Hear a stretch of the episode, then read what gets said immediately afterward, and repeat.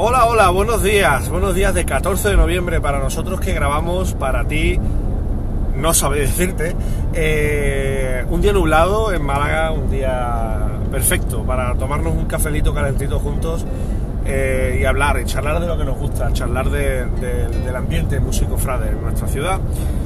Es un día incómodo, un día de estos fresquetes, un día en los que te va a hacer falta una chaquetita, por lo menos en las primeras horas del día para salir, un día tan incómodo como tener que decirle a la gente las realidades, las verdades al oído. Y digo verdades porque parece ser que hay gente, que hay directores incluso de, formaciones musicales que viven en una realidad paralela en la que, en la que solamente se aplauden hacia adentro, pero no son eh, capaces de, dar un salto hacia arriba y de ser un poco objetivos y, ver, ver con perspectiva. Os pongo en situación. Hace unos cuantos días veo en redes sociales un comentario del señor director de la banda de cornetas y tambores de La Victoria quejándose amargamente del frenesí, del movimiento que hay en las hermandades, de las decisiones que hay en las hermandades cada vez que hay una junta de gobierno entrante. Y este comentario, evidentemente, viene eh, a colación de la decisión que ha tomado eh, la junta de gobierno entrante de la hermandad de la humillación y la estrella situando a la banda del Carmen, a la banda de cornetas y tambores del Carmen, detrás del titular cristífero el martes santo, en detrimento, por supuesto, de la mencionada banda de la Victoria. Y digo yo, señor director de la banda de la Victoria, ¿no se ha planteado usted que les han quitado de detrás del trono porque ustedes no dan la talla?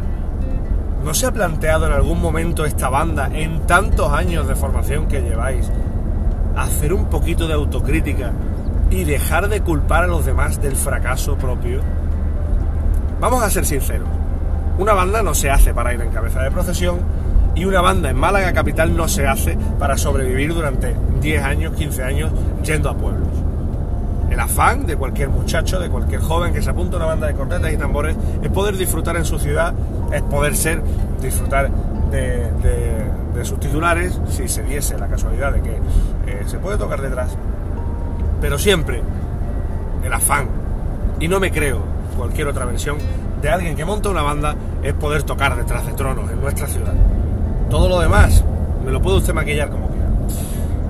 Pero para eso hay que aceptar el estar en un escenario competitivo. ¿Y qué es un escenario competitivo? Un escenario competitivo es algo muy simple, es algo que por ejemplo se da en las bandas de cornetas y tambores, es un escenario en el cual varios contendientes optan a una misma posición. Y en un escenario competitivo como es el de las bandas en nuestra ciudad o en cualquier otra ciudad, amigo mío, hay que ser competitivo, hay que dar la talla. Y si el propietario del puesto al que estás optando no te quiere, no es culpa del propietario, no es culpa de la nueva Junta de Gobierno, ni es culpa del politiqueo al que usted achaca. Amigo mío, señor director de la Banda de la Victoria, si usted no ha sido seleccionado, acepte que usted no está dando la talla. Y por favor, le pido, tenga autocrítica y por favor le vuelvo a pedir, póngase usted unos vídeos en YouTube y escuche su banda. ¿Que ha evolucionado mejor? Por supuesto, ya faltaba.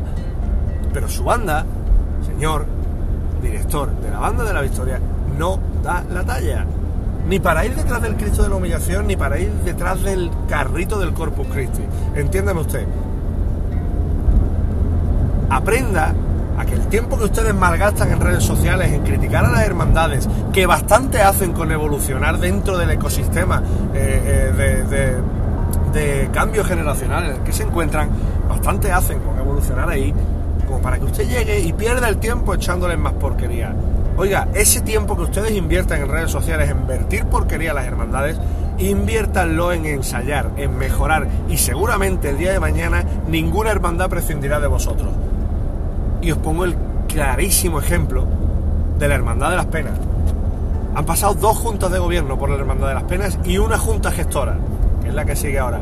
Y ninguna de las tres, a ninguna de las tres, se le ha ocurrido quitar a la, banda de, la, de cornetas y tambores de la esperanza detrás, ni siquiera rebajarle un euro del caché. Ni siquiera rebajarle un euro del caché, aun estando la hermandad como está. ¿Qué significa eso?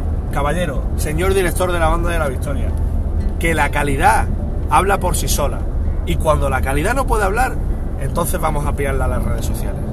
Pues igual, no es así. Les han quitado de detrás del Cristo de la humillación porque hay otros que lo van a hacer mejor. Y a los hechos me remito.